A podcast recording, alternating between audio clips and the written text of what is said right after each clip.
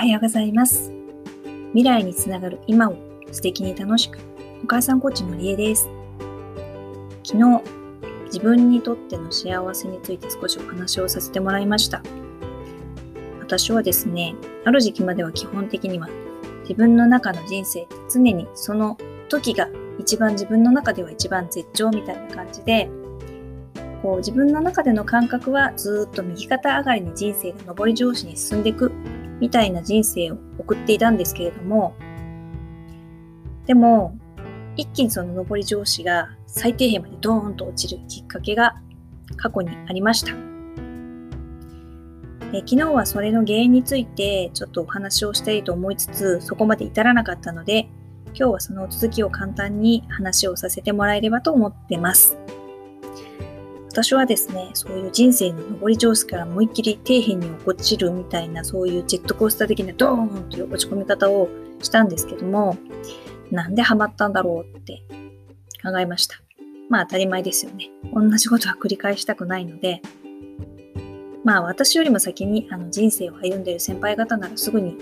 わかることだと思うんですけれども、結局のところですね、自分で決めて、自分で選んで行動するっていう自分の人生なのに自分の人生を選んで歩いてなかったっていうことが、まあ原因だったなっていうふうに思います。それまではですね、なんとなく居心地の良い環境だったりとか人間関係、家庭とか職場とかですね、そういうものを手に入れて、まあ、衣食住に関しても困らない程度に生きていけるなら、それで十分だ。それ以上望むのは贅沢だって思ってました。でですね、怖いのは、実際のところ、それ以上望んでも、私には無理だからって思ってたとこもあったんですよね。ま、その方が実際のところ、人生楽に過ごすことができましたし、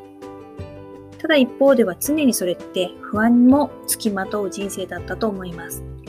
っていうのは自分で選んで自分で突き進んでいくような人生ではないので、なんとなくこう他人が引いてくれたレールのところにふわふわ乗って、なので自分でコントロールできないところで何かが起こってしまったらもうそれに巻き込まれていくようなすごく不安定な人生だったんだと思うので結局そういうふうに不安に思っている気持ちが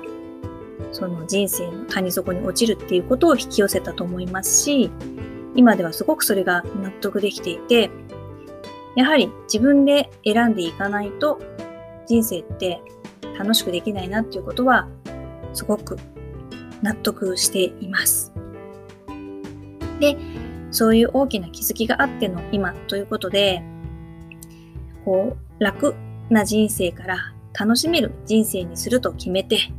とにかくまずは行動をしていきながら考えようと、あの、日々奮闘しているところです。正直以前より大変なことが多くなりましたし、失敗も多くなりました。以前はこうミスしたくなかったんで、極力ですね、そうならないように完璧を求めて、まあ結果的にだからあんまり行動が伴わないっていうことも多かった気がします。ただですね、まあ毎日こう、ちっちゃな失敗は多々あったりとかしつつ、ただおかげで喜怒哀楽がすごく戻ってきて、落ち込むことも本当多いんですけど、すごく嬉しかったり感動したりすることも多くなりました。まあたまにだから泣いたりとかもしながら喜んで、ああ、嬉しいって思ったりすることも本当多くなりました。そしてですね、何よりも、こう、無意識に自分では無理だなって思っていた。もう諦めてしまうっていうそういう癖みたいなのが、そういう私の中での呪縛みたいなものが、いつの間にか解けて、そして自分の素直な気持ちを感じられるようになったんです。これって本当に私にとってはすごく嬉しいことです。そして今ではやりたいことはやってみればいいんだなというふうに思えるようにもなりました。当たり前のことなんですけど、これをなかなかこう決断するまでっていうのは難しい時は難しいんですよ。ということで、今私が一番したいことっていうのがですね、ガチのコミュニケーションを楽しもうっていうことです。やっぱり人と話をするのは本当楽しいんですが、今まではなるべくいい人を装うというか、あの、嫌われたくないが優先でお話ししてるとこがあったんですけれども、これからは、嫌われるつもりはないんですけれども、自分っていうものを出して、その自分を受け入れてもらえるようなところの環境を作っていきたい。その中でガチにコミュニケーションが楽しめるようにしていこうっていうふうに思っています。それからやっぱりやりたいって思ったことを私一時期はやりたいこと全然ないんじゃないかと思ってたんですけどそんなことはないなと最近すごくあの思い出してきていて。なのでやりたいと思った時に軍資金が足りなかったりとか、まあ、時間もそうですね。お金だけじゃなく時間も含めてそういうものをもっともっとこう貪欲に手に入れられるように行動していきたい。そしてやりたいと思ったことをどんどん楽しんでいきたいと思うようになりました。あとですね、最後、あの、素敵な仲間と一緒にずっとこれからいたいっていうのをすごく強く望むようになりました。過去ですね、仕事なんかも多かったんですけど、いいチームワークでいい結果が残せるようなチームにいられた時ほど、